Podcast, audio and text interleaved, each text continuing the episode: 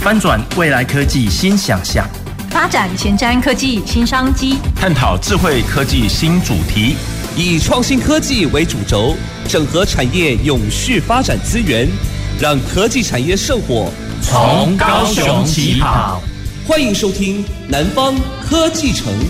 本节目由高雄广播电台与国立高雄科技大学合作直播。各位听众朋友，大家晚安，大家好，欢迎收听南方科技城节目，我是今天的节目主持人罗光明。那本月的主题呢，本来我们规划的是高雄市的交通产业，那本来今天呢也规划的是要跟各位介绍捷运跟大众运输系统。那不过因为我们在沟通上的关系，然后还有，诶、目呃前各位我们的这个捷运呢、它有一些政策还未明朗的要这个地方然后所以在经过我们的一个协商后，我们确定，我们决定今天来更换我们的主题。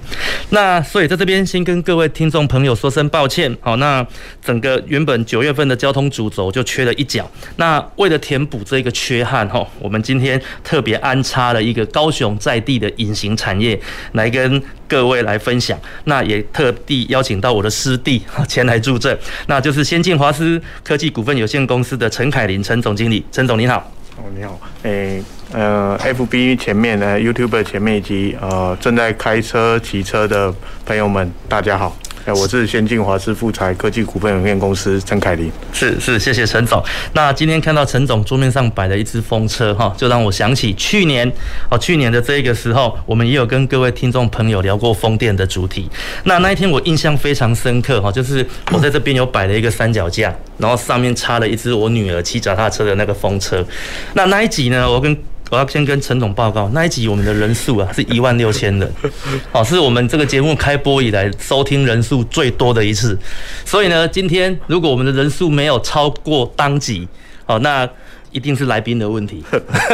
好的，好的， 呃，没有了，好的我没有了，我我开玩笑的啦哈。那一天我在猜哦，应该是哈，我记得那一天其实是我们国内刚好进入二级的的警戒哦， OK 就是那个疫情啦哈，大那家都不能出门。对，大家不能出门，那所以就关在家听广播。好、 OK 所以等一下，如果我们这一集没有到一万六，哦，绝对不是你的问题，好、绝对是疫情疫情的关系。对， 好，OK，好好，以上都是开玩笑啦。好，那我想我们赶快进入我们今天的哦要要跟各位聊的一个主题。那今天要跟各位聊的是什么呢？今天要跟各位聊的是复合材料，好，尤其是特地指的是 FRP 的复合材料。这个材料在离岸风电产业它的一个哦的一个功用哦，以及它的一个应用范围。那今天呢，邀请到哦这个先进华斯的陈总，主要也是因为先进华斯它其实在高雄。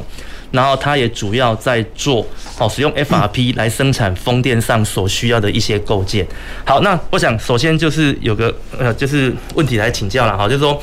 想请教陈总呢，就是说以目前风电叶片，我知道先进华师它是做它的鼻锥罩跟那个后面的那个机舱罩部分，那我很好奇啊，为什么这样子的产品那个部位一定要使用复 FRP 的复合材料来做呢？ OK，好，谢谢罗老师的题目。好，这个问题我觉得，呃，这问题也很好，就是也先回到原本的主题。好，原本主题跟交通产业有关。其实我们，呃，我也有很多经验做轨道车辆的复合材料，可能座椅、天花板、外壳、内壳。那跟这个机舱罩、鼻锥罩跟叶片，其实有很多类似的地方，它们可以是金属做的。是那为什么要用复合材料来做？对这个跟飞机一样，飞机以前可能都用金属材料来做，嗯那现在为什么越来越多的飞机用复合材料来制造？其实不外乎就是。可以节省燃油的损耗，或嗯者是说有更好的经济价值。是譬如说飞机原本用金属，那它从台北飞到纽约，它要花呃很呃可能呃一我随便讲一百吨的油，结果呃今天换成复合材料，它的燃油减半，所以谁获利？老板获利啊，他赚的钱更多，因为他每一趟的成本下降了。是那呃，以机舱罩来讲好了，那或者是叶片来讲，机舱罩其实像这样子一个风机，它的重量总重量可能是三四百吨，是它在吊挂的过程中要花费很多吊挂的成本或者是风险。如果今天大幅的减少它的重量，就可以减少它在施工。吊挂的成本，因为我们知道吊车可能有八百吨、一千五百吨，每升一级那个费用真的是如三级跳，是哦，比三级警戒还严重哎、比三级跳。好、那。以复合材料的叶片来讲，为什么要用复合材料？它不用金属材料，金属材料很重是，它的启动风速就要比较高。是如果像这么大只的叶片，启动风速如果很低，比如说每秒一点五米的这个风速就可以开始转的话，就可以帮助大家产生能源。是哦，所以它就会有更好的经济效益。所以话说回来，为什么未来越来越多的金属变成复合材料？主要还是来自于经济效益 OK 哦，所以会越来越多。那其实复合材料就在各位的身边，是很多都是。是是是，刚刚陈总提到复合材料，我想还是要跟各位听众朋友复习一下，因为我们其实去年也有针对复合材料做一个哦一一集的一个节目。那其实复合材料它就是纤维哦跟树脂哦把它粘合在一起形成的一个类一个板状或者是躯壳的这样子的一个结构。那所以各位你可以看到我们现在的风车的叶片啊，还有我们的这个车厢哦车厢的那个外形，或者是飞机的外壳、机翼等等，它其实都是那种板状的片材。那这样子的结构形式是最适合用复合材料来生产的。哦，那这也是因为这也是复合材料可以在这个产业哦应用的这么的蓬勃的一个原因。那刚陈总也跟各位介绍，就是说，其实这个这种这种部位，如果我们使用复合材料的时候，其实它在重量上是很占优势。那除了重量上，它还有没有其他的一个一个考量啊？诶、其实复合材料像刚才罗老师所讲的，复合材料它可能是我们讲复合材料，它其实很多种。复合材料其实两种物质混合在一起做成的产品是，它就叫复合材料。所以其实我们常接触的钢筋混凝土，它也是复合材料的一种。那我们现在是纤维补强型的复合材料，是那可能是玻璃纤维，可能是碳纤维。那罗老师他的就就是呃呃玻璃就是玻璃掉地上它会碎掉，那但是玻璃把它抽成丝，是那每一丝的直径可能只有头发直径的呃可能五分之一六分之一，丝把它集成骨，骨集成束，再编织成编织布，最后跟树脂混合在一起，就会变成复合材料的这个这个这个这个产品哦，所以呃像像那个像呃呃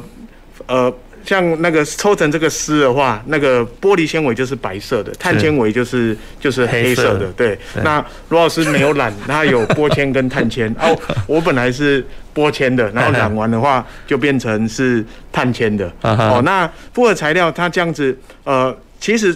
承受力量、外力的都是来自于纤维，是可能就是来自于玻璃纤维跟碳纤维。是那树脂就是保护玻璃纤维，是跟碳纤维，就像是我们的房子真的承受力量的都是钢筋，是那混凝土是保护钢筋，所以其实除了呃比较轻以外，它的好处就在于说它其实不会生锈。啊哈那所以后一个产品生命周期，你要花费的维护的是成本、维护的心力是大幅的、大幅的下降的。是哦，所以它其实有蛮多的、蛮多的好处的。是是，所以其刚陈总意思就是说，我们其实这种呃这种 FRV 产品，它的最大的优势除了这个氢以外，就是它的一个组成的方式，它是用树脂来去包覆这个纤维，然后形成一个保护。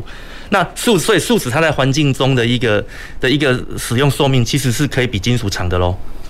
诶、诶、呃应该是说还它的寿命跟它的这个产品在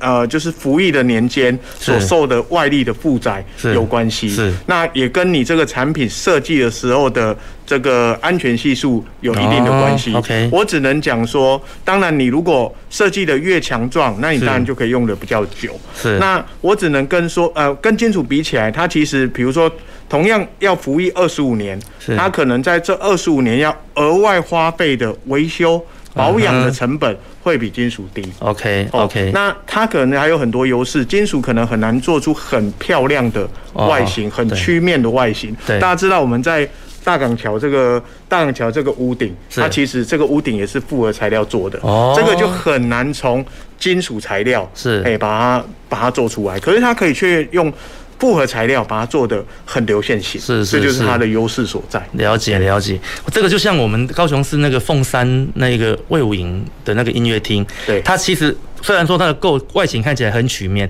可是让你你走近一看，它其实对是对对一块一块对钢板，然后去硬弯成一个形状焊接起来的对对。所以所以也就是说你在近看的时候，其实它是有有组合的那个痕它是迹。多边形组合起来对的。对对，但是你如果以 FRP 来做的话，它其实可以就依照你的设计做出你想要的一个构型。对对对对对 OK，所以这其实在美观上也也有蛮大的一个加分效果对。对对对对对对 OK OK，好，那再请教这个陈总，就是说，那以您这样讲，其实 FRP 它有这么大的一个优势，那所以就您现在眼前所摆的这一只风机，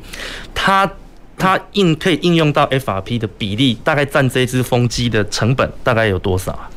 呃，如果以这一个风机来讲，据我所知，因为每一间公司或者是每一个机型的大小，其实它的成本比例。都不太一样，对对哦。那以我的了解，就是以风机的成本来讲，风力发电叶片加机舱罩、鼻锥罩，大概不超过三十 percent。三十 percent 也很高啊。对，大概不超三十 percent， OK 因为它可能还有塔架，还有对一些呃发电机组，嗯哼哎那发电机等等的，或者是是齿轮箱、那个 inverter、converter 等等的，对对对所以大概复合材料大概占二十五到三十 percent。 OK，对那未来它的那个塔架的保护有没有可能用 FRP？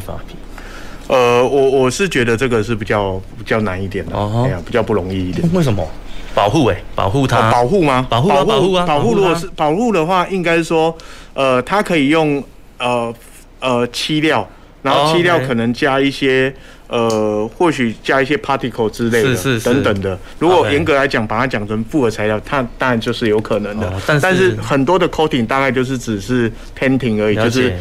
就是漆料而已。哦，OK，对了。解了解。对因为我会问这个问题，是因为因为早期我们的飞机对、航空器，它其实以前早期用复合材料大概占五趴十趴，然后慢慢的到这几年已经成长到百分之五十，对甚至对超过了。对对对对那它其实就是把飞机上所有可以看到的板件，对都用复材来取代。对对对对对那所以我刚刚会衍生的问题就是说，那未来有没有可能风电除了现在叶片鼻对罩以外，机舱罩？还有没有其他部位可能用复合材料来取代？诶、就我所知，目前还是锁定在，因为我们也很关心我们的商机未来有多少，是诶是有哪些，有没有机会在离岸风电在在正开阔？对那就我所知，在这个 offshore 的，就是在海域，就是在呃，就是海上的离岸风电，大概就是叶片跟呃机舱罩、鼻锥罩，是然后未来可能会有很多啊、呃 floating 的，就是。浮浮的这一些嗯嗯嗯嗯机组，它其实也很难用复合材料，因为它在是它的那个基础的部分还是要比较是重一点。是是对，是，因为有时候复合材料的好处是轻，对哦，复合材料它可能它的比重，呃，玻璃纤维的复合材料比重可能大概在二以下，是那可能铝合金大概比重要二点八，钢对钢的话可能七点八对，但是并不是所有的东西都要轻，有的东西要重才能够让整体的呃，就是整个呃，就是重心不要太不要太高是，所以太比较低的地方它甚至要重，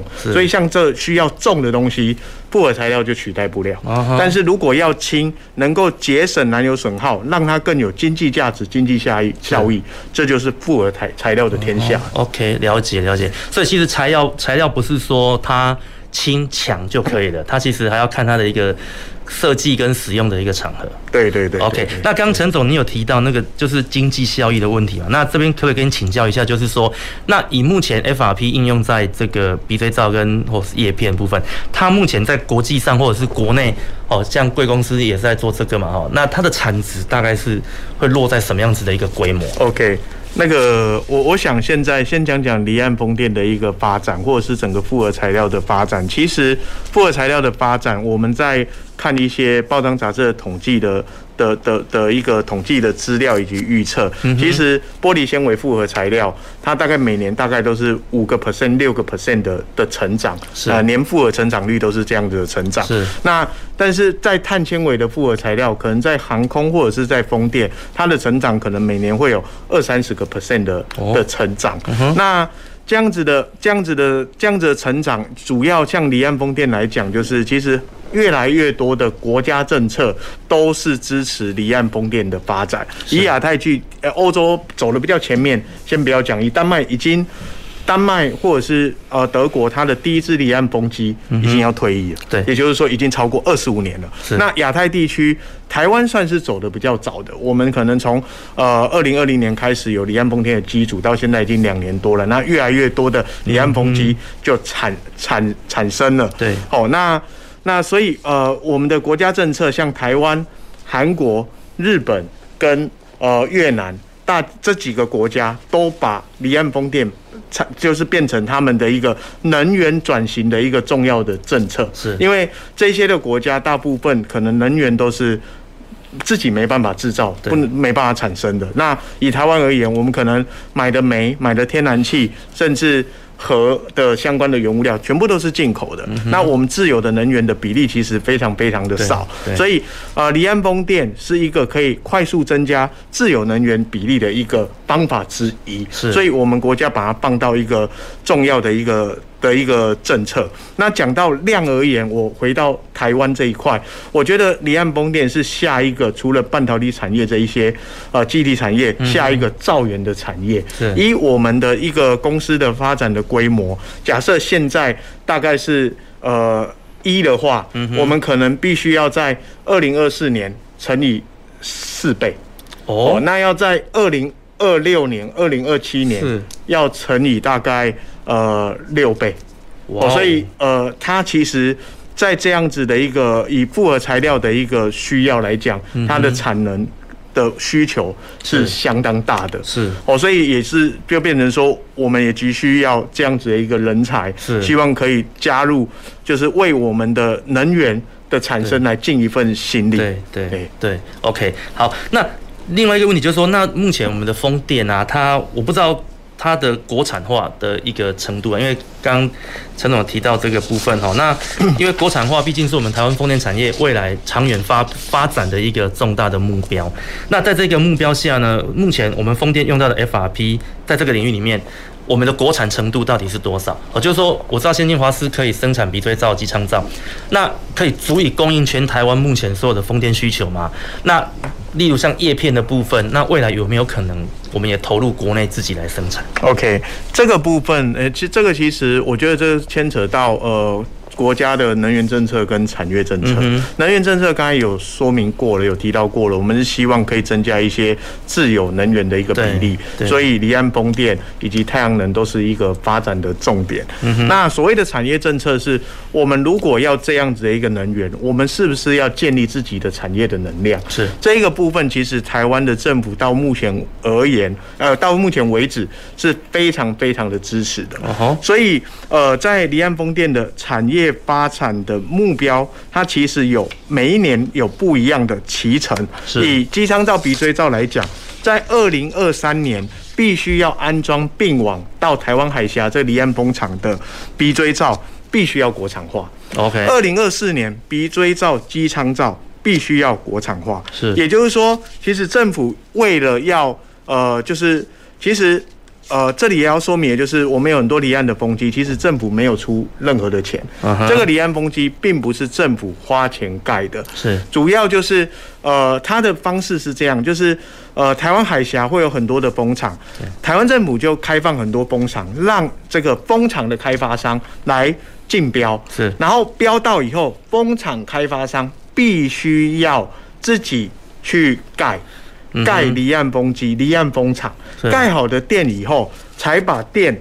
给台电。是所以常常会有朋友就是说，哎、台湾投资了那么多钱，万一台风来了倒了怎么办？虽然这三年都没有台风，嗯是哦，这个现在就对非是常的台湾保护中国大陆，但是日本保护台湾，是所以所有的台风都跑去日本了。哦哦，那未来如果台风 台风来了，那离岸风机基本上它都是抗台等级了。是那那我想就有人会觉得说，哎、那如果真的台风来，台风哎、那风机真的倒了。那台湾政府不是投资就失败了吗？嗯哼不好意思，台湾政府没有投资任何钱 OK 是风场的开发商要负责所有的这个这个这个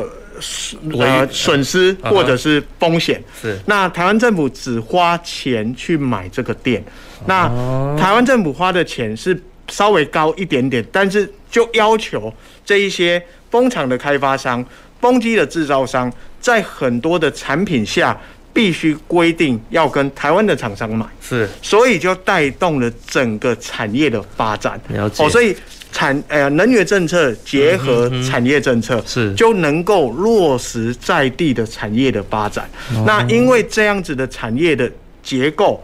呃，我们台湾的工厂。还有很多地方可以开发，是那等我们开发完一年，呃，一轮完了以后，又过了二十几年了，是它又要重新再盖新的机型了，了解所以这会使得这样子的一个产业，可以让台湾的后代的子子孙孙不停的能够有工作做，是能够有很好的一个工作的机会，是而且台湾的这个机会比较早。我们早了韩国、日本两三年，是所以很多的产业的供应链已经慢慢的建立起来。是今天这个产品要好，游艇要台湾游艇为什么做得好？因为整个供应链都不错，嗯哼哼而且啊、那如果我们现在离岸风电跑得比较前面，把这个产业都建立起来是了，整个供应链比较强大是，我们现在不止内销，未来还可以出口。是那出口当量的时候，量大的时候，价跟量都会有一定的关系。是嗯量大的时候，价就会比较低，价比较低的时候，就有国际竞争力。是哦，这时候我们就会有技术。我们也会有呃很好的这个这个可能就是商机，是甚至是外汇嗯哦，哼甚至获利了解哦，那也让我们的创造很多工作的工作机会。了解这个状况就有点像是二十几年前的丹麦。那我嗯哼们现在就是希望从这样的借鉴，把我们整个产业部落整个把它建立起来。是所以我们先进华是富彩，就是希望在最一开始的时候踏到这个领域里面。是那一开始在政府的保护底下是，我们把我们的就是拳头把它把把胳膀把它养得壮壮的，是然后接下来就是有国际的竞争力，解能够再进军了国解际。了解。对，所以就刚如同陈总所言的，就是目那目前真的看起来以。目前这个风电产业的需求其实是很大的，对而且它其实，在整个我们的台湾周围的一个环境在建构上，它其实上是可以不断的循环下去。对只要对这个地球一直有风，对我们一直需要电，对那这个产业它就会一直的哦，必须要发展下去。对，OK，好，那刚刚其实陈总也有提到，就是先进华斯这家公司啊，哈，那先进华斯其实就是我们目前国内在生产鼻锥罩跟机枪罩的一个主主要的公司。那刚刚陈总也有提到，就是说先进华斯它目前的目标就是在哇，以二零二四年来讲，你要。把产能提升到四倍。对那这边我就有一个问题想要请教，就是说，那以先进华斯这样子的一个就说一个嗯本来不是做这样子产品的一家公司，那你是在在什么样子的一个契机下，然后让自己投入这项产品的生产？再来就是说，你要如何在这么短的时间内，然后让自己的制造技术可以提升到符合国际的一个水准，来获得这个国际 OK 竞争力 OK，那首先可能要先讲到先进华氏富材是怎么怎么产生的。是哦，其实呃，就是我原本是在先进富材科技股份有限公司，那它也是做复合材料，只是它的是本业是做游艇的复合材料是。那这几年间其实做了很多像轨道车辆的复嗯材，我刚才讲的内装板、座椅或者是呃天花板或者是外板，嗯那甚至也做了很多军舰的复合材料，是以及刚才讲的大港桥这个流线型的这个八十五公尺的这个造型的屋顶，是也是先进富材所做的。是那我们呃公司的经营下，就希望一直增加。我们的营业的项目，或者是增加整个产品嗯的产品线，哦，那达到永续经营的一个的目标。对所以我们就希望持续去扩充更多的产品。对那当然在呃二零一八的时候，那我们就台湾政府就开始要往离岸风电，那时候是四方风场来开始，所以我们就嗅到了这样子一个商机。但是我们发现离岸风电它的难度或者是风险是有的，所以我们就必须呃，我们就做了一些一些分析，因为呃怎么讲呢？就是离岸风电其实。那还没给你订单之前，或者是还没给你图面之前，他要先看你有没有能力是，要先对你稽核。是稽核你要通过以后，他你才得到了报价的资格，是还没有还没有还没有可以拿到订单，那你才拿到报价的资格。哦，那在合约谈判的过程中，发现它不是那么简单的。人家嗯哼谈合约都是业务在谈，他们谈合约怎么怪怪，都是律师、会计师在谈哦，嗯业务者是一个配角而已，哼所以就觉得这样子的一个。呃，产业好像不是我们以往熟悉的一个产业，是而且我们台湾以前做复合材料都是比较属于客制化生产的，是而不是量产的，是哦。那所以它在呃从呃客制化变成量产，它其实技术的细节好像差一点点，但是差之天理，嗯哼，哎，就是差非常非常多就对了。是所以我们那时候就觉得说，呃，我们如果自己做的话，风险太大。我们风险太大，不是我们这间公司风险大，我们也担心到影响到政府的政策，影响到客户，风险太大。所以我们那时候就开始寻找结婚的对象。是哦，所以呃，我们那时候就开始就 Google 是 Google 全世界几个已经在离岸风机去。已经很成很成熟的产品，其实他们叫比对照，所以我们就去 Google，是我们就去跟他拜拜访。嗯哼哦，我所以我就跑了 OK 几间公司，有跑去丹麦，有跑去德国。哦那最后就是呃，选定这一间就是呃 Fastmer，就是是先进华师的这个华师是，然后把它结，就是我们就最后就结婚了。但是结婚前，因为 COVID 19的关系，我们双方只见过一次面就结婚 了，然后就生出了这个是生出了这个小孩。是那是因为想要节，我我们要降低风险，那巴士们也要降低风险，因为他来台湾，台湾到底是什么？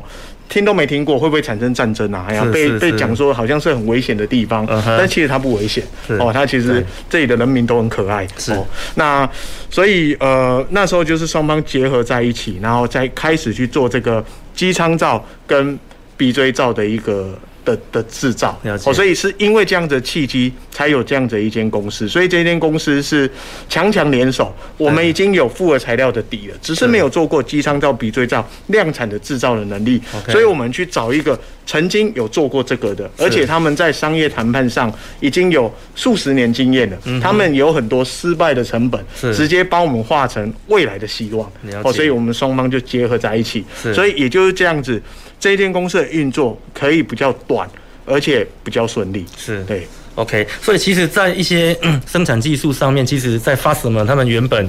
的内部就已经有很成熟的一套流程。对那所以先进这边只是把我们原本在做复采的这个技术，去结合它的一个它一一一个一个流程，然后对来生产这个新的产品。对对对对对 OK，那对我我觉得这个也是也是一件很棒的事情。欸那所以在整个产品上，有有没有符合国际标准这件事情的的认定上呢？就是，诶、我意思是说，我今天如果请 Fastman 这边提供的技术，那我们生产出来的东西就是 OK 可以卖的吗？呃，这个牵扯的事情又有很多了，因为是这也会牵扯到水土不服的问题。对哦，那这个这个其实呃，比如说我们。呃，说这这个产业所有的东西都要认证，嗯哼连对原物料不是我可以说换就换的。对我的对客户说要要说可以换才可以换。是所以我们一开始当然都使用德国原厂的材料，嗯可是遇到什么问题？水土不服，因为它的温度，它的最高温大概是我们的高雄的最低温，哦所以它的树脂能够。在那边用不能够在这边台湾用对哦，所以我们一开始当然会尝到很多苦苦头，是嗯哦，就是焦化时间不对，或者是它产生一些皱褶产生，是哦，我们就会有这样的问题了。解所以，因为我们的合作有一些好处，就是它有一些经验，但是水土不服也，我们也吃了一些苦，是但是现在。因为这样子，我们也把很多德国的原物料换成台湾的原物料，也带动周边的一个原物料的产业的发展。是是是，好，OK，我想我在这边先打断一下陈总的一个谈话。那因为时间的关系，哦，我们先休息一下。那也上半场也非常感谢陈总哦，针对我们这个风电在复材哦，复材在风电产业的一个应用，做了一个很哦一个精辟的说明。那请各位听众朋友，我们休息一下，不要走开，我们马上回来。走进时光隧道，踏遍每个街角，城市的璀璨风光，高雄广播陪伴你探索。FM 九四点三。享受安全戏水，要先学水中自救四招。第一招，拍打水面；双手水平举起，向下平拍水面，并大声呼救，第二招，运用漂浮物；脱下身上的衣物，从头后向前抛，让衣物充满空气，形成浮具。第三招，水母漂；深吸一口气，手与脚向下自然伸直，并将身体放松。第四招，仰漂，全身放松，吸满气后，头部慢慢往后仰。以上广告由教育部体育署提供。有网友介绍一个投资网站，每个月保证获利二十趴，哎，这么高的获利，就算股神都办不到，小心是诈骗！可是网友说他真的有赚到钱，你连网友的真实身份都不确定，怎能随便相信他的说辞呢？最近投资诈骗很多，要是网站突然关闭了，你的本钱找谁讨？投资还是找政府核准销售的金融商品才有保障。以上为刑事警察局广告。高雄广播电台的听众朋友，大家好，我是邱子谦，跟大家分享一个经验。我和朋友出去的时候，开心之下喝杯小酒，这时候我都会先跟朋友说，好，谁今天只喝果汁和汽水，待会啊就负责送谁回家。如果大家都喝忙喝醉了，那就叫指定驾驶，千万啊不要喝酒啊又勉强开车，因为啊酒醉上道，危险就到。欢迎继续收听守护大家平安的高雄广播电台 FM 九四点三 AM 一零八九。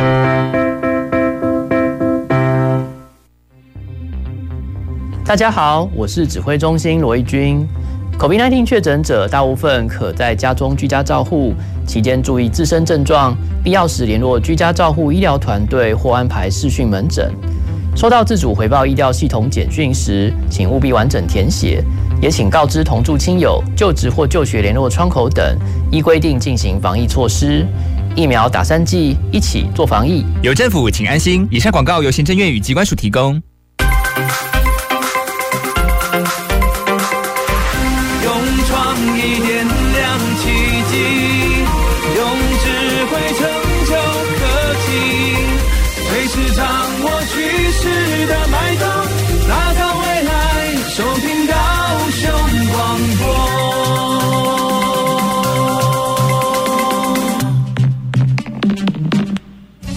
前瞻的未来的您现在所收听的是提供您最多科技产业新知的南方科技城。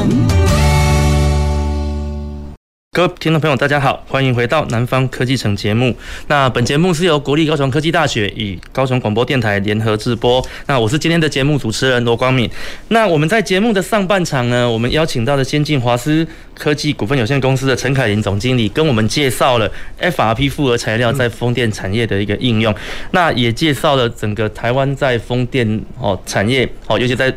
这个这个领域上的一个优势。那我想这也是我们未来整个国家重点要投入的一块领域。那当然也是台湾哦，包括高雄，我们尤其特别是高雄地区，高雄有很大的哦一个造船跟海洋工程的能量。那这未来也会是高雄地区我们要投入的一个重点。好，那刚刚在上半段节目的最后，我们有跟陈总提到，就是说这个材料的选用上哦，其实不管哦不只是风电啊，像船舶或者是飞机或汽车，其实我们所要用的材料，只要你要进入国际的市场，都是需要经过认证的。那刚陈总也提到说，我们目前的材料因为早期是用德国的，那进入台湾会有水土不服的问题。那所以呢，我们在选择上势必要用到自己的材料。那在这方面哦，我不知道以先进华师你们的经验是如何克服这一件事情的。对这个这个部分，其实换成台湾的材料，对我们而言有几个优势啊。嗯第一个，当然我们的就是呃对原物料的取得的时间大幅的减少。对第二个成本也可以下降。是哦，那当然就是呃。对制造的不确定性大幅下降，比如说过去这几年可能 COVID-19 的影响，嗯可能从欧洲进口来，有时候两个月，有时候不小心要三个月，是哎甚至更多。嗯，倒霉在苏黎世运河卡关，你可是能半年都拿不到。是那你如果把它啊、把很多重要的原物料把它本土化跟在地化，其实就可以解决刚刚所讲的所有的问题，嗯而且也可以带动周边产业的发展，对提供更多的就业的机会。是那只是说这个材料的替换，呃，在离岸风电的呃这个产业里面，并不是说我们制造商想要换就可以换的，它其实它的管理系统的架构。比一般的 ISO 的要求还要更高，它走的可能是 APQP for Win 的架构。是在这个架构底下，换原物料，你除了自己要送测，送测得呃得到的结果没有问题的话，呃，你要去说服客户。那在制造过程中，那会有一些相关的一个文件，它对制造过程中换着新的原物料会有什么的影响？是你要在你要全部整个程序都要评估过一次，是而不是单纯只看这个材料强度够不够，然后东西 O 不 OK，而是呃它的强度够，可能它的焦化时间多了一倍，但是这多了这一倍会不会有其他的副作用产生是，都要很细的去考虑嗯。哼考虑完了以后，你甚至要提交文件供你的客户审核，你客户说 OK 以后，那你就可以换。是还没有结束哦。当你省下的成本，省下十趴的成本，客户要求你回馈给他。嗯，对，这个产业就是那么的奇妙。 OK，对，为什么要回馈啊？诶，哎因为他觉得你的成本的成本下降，那客户应该也需要有诶、就是是就是也要降价。是，可是可是我为了要符合这个需求，我所投入的这些成本，难道难道是可以被忽略的吗？对，所以这就是变成谈判的过程中必须要跟客户谈判的。只是这个是这个产业其实是很有趣的啦，就是在所有的报价或者是谈判的过程中，是其实都有点像是。呃，就是看得非常的仔细。我们讲是 open open book calculation，它会问你非常细的成本的架构。哇哦哎、你就是不容易，这个产业就是这样，就很像半导体产业。哎嗯哼，对，所以我们当老师的都非常的单纯天真，对我们超不会报价的， 常常把自己报的非常的廉 价，对，所以常常花了很多时间做了很便宜的事情，所以我都说哦，我非常的 cheap。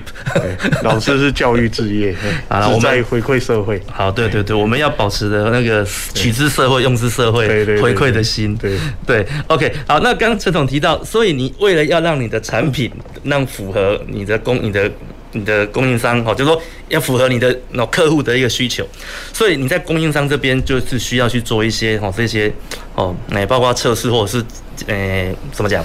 能力提升的这是的的这个对动作，对对对那所以呢，目前哦，就您以您目前在整个台湾这个产业的一个看法，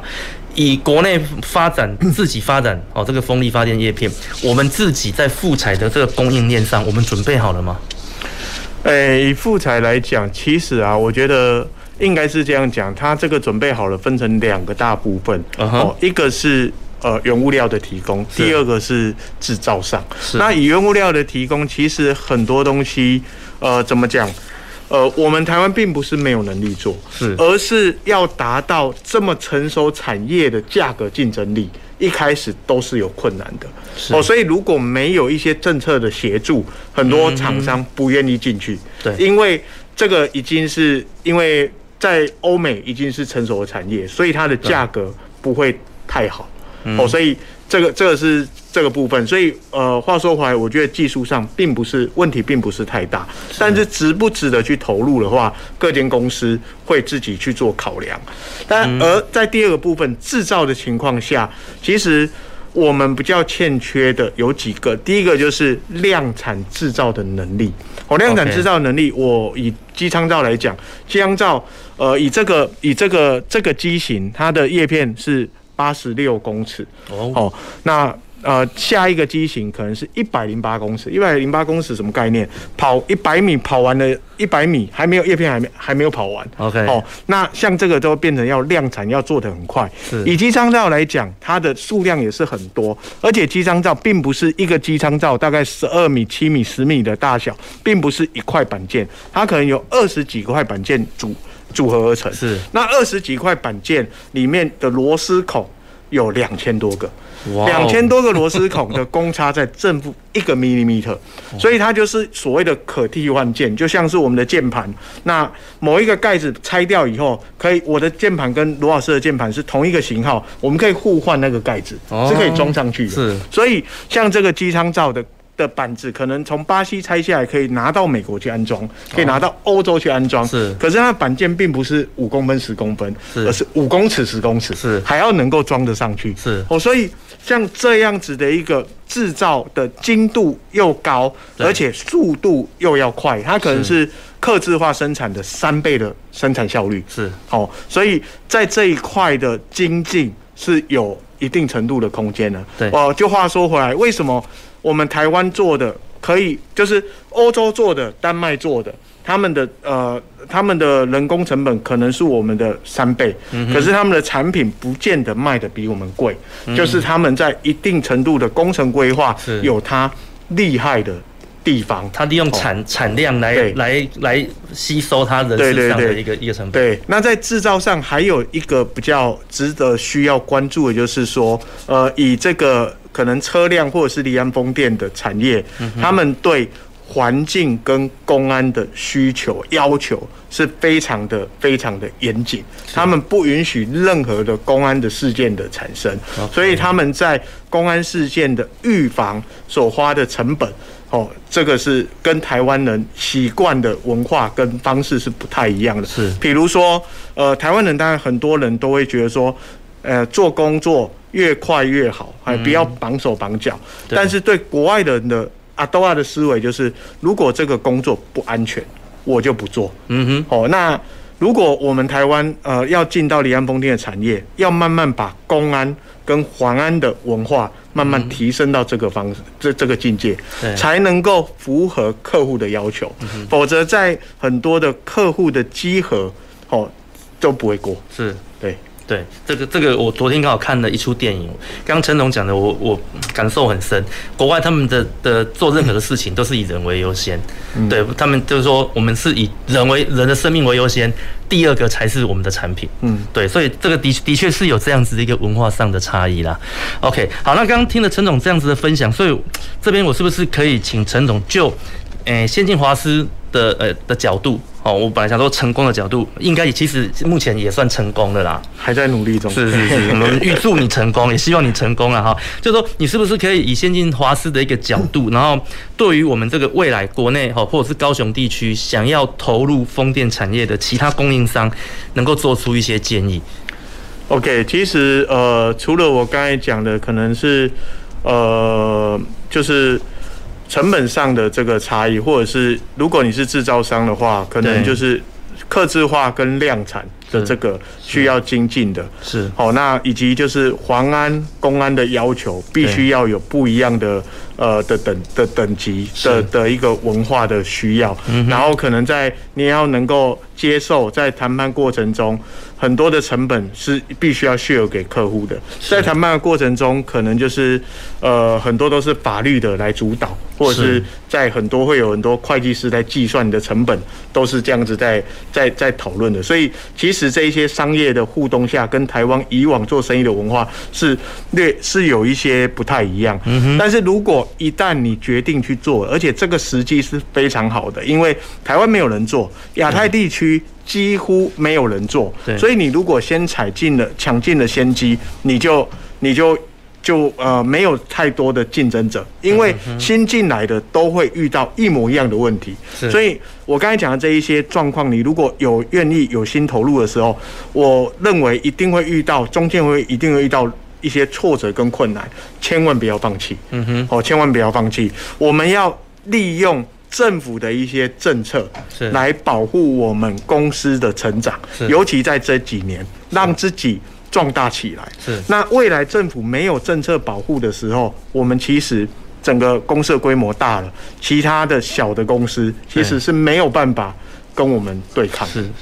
OK，刚刚陈总您提到了政策保护啊，那我您能不能更具体的一点，哦，更具体的来，就是说目前以政府对风电这样一个产业，我们要来扶持风电产业这样子的一一个一个定位上，政府提供了什么样子的一个鼓励？哦，或者是激励的方案，促然后来让大家可以放心的投入这块产业。对，呃，以我们这个风机，其实我们整个风机，我们分成呃，像我刚才讲的，就是有风场的开发商，嗯哼风场开发商有。外商也有本土的厂商，接下来分风场的开发商在台湾海峡圈地，圈地就要买这个风机，嗯风机可来源在台湾有两个，一个就是西门子港梅萨嗯哼，第二个就是 Vestas。那我们零组件的供应商就是提供这个零组件给各个这个风机的制造制造商。那政府对这个零组件的供应商是有保护的，哦或者是说一些安装船啊这一些是，它是其实是有一些保护的。哦，那我们其实可以看，以我们这个副材来讲，它可能在二零二三年，呃，鼻锥罩必须全部。要能够在地化。是，好、那机舱照在二零二四年并网的要在地化，是在二零二六年、二零二七年的我们讲的区块开发的阶段，哦，其实呃，在呃机舱照、鼻锥照都必须要有六十个 percent。刚刚是百分之百，现在变成六十 percent，必须要在地化。是哦，所以六十 percent 在地化，而且我们这个机舱板件做完以后，机舱罩板件做完以后，要送到台湾去做组装，因为在区块开发，政府规定。机舱的组装必须在台中，也就是说，我们的板件那么大，我们出一次货要十五个柜子，是然后呃，有有有十五个十五个那个箱子，有十一个是进到 container，嗯哼进到四十尺货柜，嗯哼有四个放不下是，要用集装箱，就是用木头木箱去把它去把它盖，去把它钉起来，是送出去。是那未来如果机舱罩的机舱的组装厂在台中，也就是说，呃，我们的运运送只要送到台湾。是那如果我们的竞争对手他可能来自于欧洲，他要做，就算他呃，就是他的产品跟我的成本一样，对那他多了这个运费、包装费用，对他的竞争力就不如我们了。是是所以话说回来，就是我们现在必须要在政府的保护伞下，是然后茁壮自己，了解然后让自己的生产效率赶快提升是，让自己周自自己的所有的供应链，比如说周边的材料，不止树脂、纤维、新材，那或者是其他的漆料，甚至你会有很多工具、耗材等等，把这个供应链串起串起来，能够达到国际的竞争力。是最后再把你的生产效率提升起来，你的产品的成本其实不输欧美的大厂。然后，因为我们又有在地的优势，因为东西越来越大，对运输不易，运输的成本高，对包装的成本高对，慢慢的，我们因为组装厂，台湾的政府够聪明，要求组装厂放在台湾，是也就是说，呃，组装厂在台湾，比如说贝萨斯、西门子、港美萨，好，西门子跟美跟美萨，它组装厂在台湾。亚洲的市场不可能每一个国家都有一个组装厂，对，因为组装厂一盖下去要投资一百亿新台币，这都不是台湾政府投资的嗯哼，它投资下去以后，亚太地区只能选一个地方，嗯既然选台湾了，未来就是这个组装厂物出口去给日本的工厂了、解韩国的工厂了解跟。呃，越南的工厂是，嗯也就是说，我们以我们的产品来讲，机箱照、比对照，我在台湾制造会有相当相当大的竞争力是，未来出口到日本、韩国跟越南嗯哼都比欧美国家的产品还有竞争力是。所以这就是刚才罗老师问的，就是呃，我们在初期政府的保护下，把它茁壮起来，让自己的产了品产品的成本有竞争力是，未来就是出口到亚太地区。是是，所以这样意思就是说，我们现在其实台湾已经取得这个的先机啦。对对对对于整个亚太地区未来要发展离岸风电或风风力发电产业，其实在组装产品制造或者是。哦，这个相关的哦，我们的一些技术开发或者是原物料的取得，其实台湾目前已经占尽了先机。对对对对，这这其实对我们来讲是一个很很棒的。那呃，最后就是这边有个问题想要请教，就是，诶、以目前风电产产业看起来这么一个蓬勃，那所以呢，我们后续这个人力的投入啊，后续的人力投入会不会很多呢？因为像早期半导体业刚起来的时候，整个半导体的人才需求就很大量的增加了，然后到现在，包括像台积电到南部来设厂，哇，那个整个的，哦，整个这个吸人才被吸引过去那种磁吸效应，事实际上是非常大的。那以目前哦，如果以台湾目前风电产业这样子持续的发展下去，在人才方面。对，到底有有怎么样子的一个需求？可不可以请陈总跟我们分享一下？对，呃，人才的部分，其实我刚才有讲到说，我们假设我们现在呃，二零二二年，那我们在二零二四年人就是现场的人力必须要成长到四倍，那二零二六年必须要到六倍。嗯哼那这只是一个供应链的其中一个例子。那我相信整个供应链都会有这样子的一个问题。哦，所以事实上我们在人才上的需要上是很很需要的。嗯哼所以呃，我们在人员的训练的架构的这一块就琢磨就非常非常的深，是因为。呃，我们以往可能是做客制化的，那客制化它的人员的养成在于，可能我们以前就供出塞，可能要可能三年、十年对靠挖都出塞对。可是我们现在就把工作分解到很简单，把它设计到很简单，可以让我们的新人来做一个月就是师傅了。嗯哦，所以这样子的。就是能够把我们的工作简单化，很多东西其实都是防呆设计成防呆嗯，哼很直觉式的就可以做下一步的工作。嗯哼哦，所以这个就是其实跟欧美国家、跟德国学的这样子一个的技术。嗯那我们把这样子的一个呃制作的东西把它。呃，弄起来以后，然后我们现在是希望可以有更多的年轻人或者是高雄地区的呃民众来参与加入我们这个复合材料的的产业。那未来未来，诶、应不是未来，我们过去这段期间其实也跟比如说高雄高雄科技大学，那台南有远东大学，或者是桃园的万能科大，会有蛮多的建教合作的一个是机会，希望。学生在学校就学到复合材料相关的知识，然后实实习课、实验课就有复合材料的课程，嗯然后没有毕业就保证就业，在呃在学的过程中，我们就提供实习的机会。嗯当毕业以后，你就已经是师傅，然后拿着跟其他人比起来还要高的薪水，嗯哼而且这样子的一个工作，未来它是前途不可限量的，因为是这个产业我认为并不会凋零，是而且会越来越多。是是，那目前很多学校它其实因应这个台湾风电产业的崛起啊，它其实有成立蛮多这种所谓的学位学程哦，风电学位学程。那我不知道陈总您怎么来看这件事情，就是说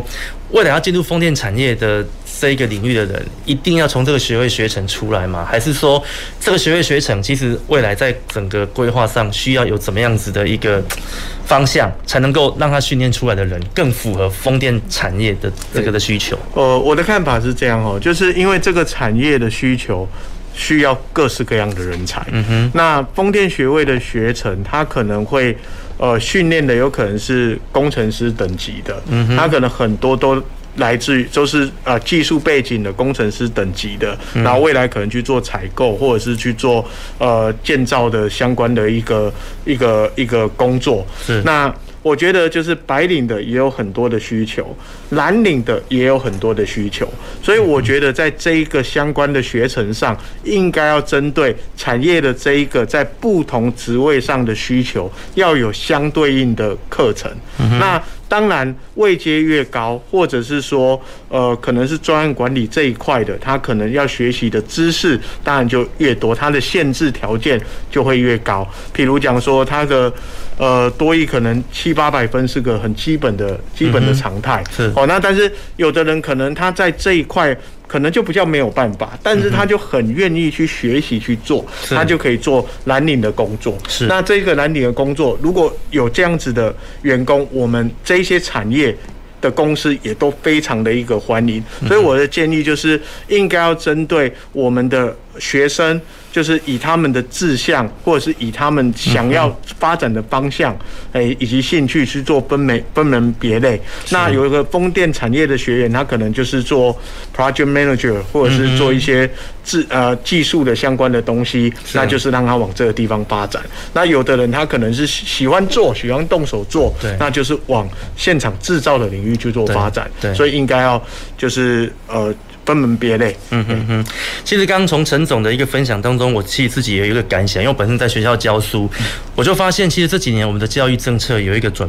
有一个转变，但是我不知道是不是对的啦。就是他希望我们的学生具备有多工的能力，好、他要求我们要跨领域，然后你需要有一个不同领域的一个思维。可是是，可是很多工作其实你回到它的本质呢，你要保持那个匠人的精神，那个匠就是工匠的匠哦，就是像像日本他们在做汽车。那个烤漆的师傅，他一辈子都在烤漆，他可以烤漆烤到像他们那种日本最最高端的汽车，他可以烤到那个车子颜色有色差，他不用机器判别，他用人的眼睛，他就可以看出这个颜颜颜色有差。那我我意思是说，其实如果产业需要是这样子的人的时候，其实他也也不是一个错啦，就是说应该有更多的人来投入，然后用他一生的时间来把一项技术磨练到非常好。那我刚其实跟跟陈总聊天的过程中，我就有感觉，其实以风电产业，而且在富材，为了要提升我的产能。好像需你的员工有一部分是需要具备这样子的能力的。你需要把一部分的工作把它做得非常的好，而且做得很精确，不要错。对对，好，好像是应该大概是就是，好像这个产业有有需要这样子的人嘛，哦哈。对对，没有错。其实我觉得我们一般以往都会觉得说，可能书念得高，或者是很会讲英文，或者是呃你的关节做很大才是正确的，一定是往这个方向。是我觉得。并不尽然啊，我觉得如果一个现场的师傅他把工作做得很好，他的薪水也不见得是比那一些高阶的主管还嗯哼低，嗯哼而且他应该要受到更多的尊重。对因为他很专，这辈子都很专心专注的在他所厉害的事物上，为这个社会做出贡献。对我觉得没这错种人反而是值得尊重的。是但是可能社会的氛围会就是会有点不不太一样。嗯但是我们从制造及基底层的制造公司出来的，我们其实特别的尊敬这一种默默的用自己的专业，对，然后一手啊、呃一足对付出的人。对，没错，的确。好，那最后有一个问题请教陈总，就是说，您刚刚讲了这么多，那也分享了先进华是一个一个成功经验。那我不知道在国内目前做这样子类似产品的，以副产应用在风电产业，先进华先进华斯有没有竞争对手？诶、目前机舱罩比追罩是没有，哦然后叶片也只有天力。 OK，对所以其实这是独门生意。对，目前是目前是这那样。未来二零二三年、二零二四年即将到了。对那我们其实风电，我们的风场其实，在台中、苗栗、后龙、对外海沿岸这边，其实已经有大量的在在在发展起来嘛。对。那先进华是目前的产能有办法供应整个有风场的需求吗？目前有，目前都是可以涵盖到二零二六、二零二七，就是现在六倍产能的需求都没有问题。哦所以我们公司的发展其实已经顾及了，呃，未来二零二四甚至二零二六、二零二七的规划，其中包括。土地的取得、厂房的体取得、人员的招募，所以我们就很需要可能呃各位听众对这个产业有兴趣的，一起来加入我们。哇，这其实是一个独门的产的一个事业。对。哇，害我有点心动 了，因为我本身也学富材啊，嗯我觉得，哎、这其实是一个不错的产业，而且，对啊，因为说说不定这未来也也是一个哦，例如说台湾的下一个台积电，哦，因为我们其实也一直期待说，这种传统式的产业可以经过哦这样子的发展，然后变成台湾的另外一个对哦一个护国神山。对对对对对对。OK，我想我们今天非常感谢陈总跟我们分享的这么多了哈。那其实我个人今天跟陈总访谈的过程中，我有点感想，就是其实台湾的产业啦，应该要嗯更勇敢的跨跨出去，因为这个世界在变，然后不同的国家其实有不同的思维。那我们台湾是一个小岛，我们一直在这个岛内做我们自己熟悉的事情。那其实我们也磨练了很棒的技术。那这样的技术，如果我们可以跨出去哦，用更远大的国际观，然后跟国外哦，就是跟我们同时性好，然后可以互相合作的公司来来合来合作，其实或许我们真的可以开创出不一样的好的，看到不一样的的风景。好，那想我们今天的节目就进行到这边，前瞻的科技的未来的南方科技城，我们下礼拜同一时间空中再会，谢谢。南方科技城节目由高雄广播电台与国立高雄科技大学合作直播，感谢您的收听。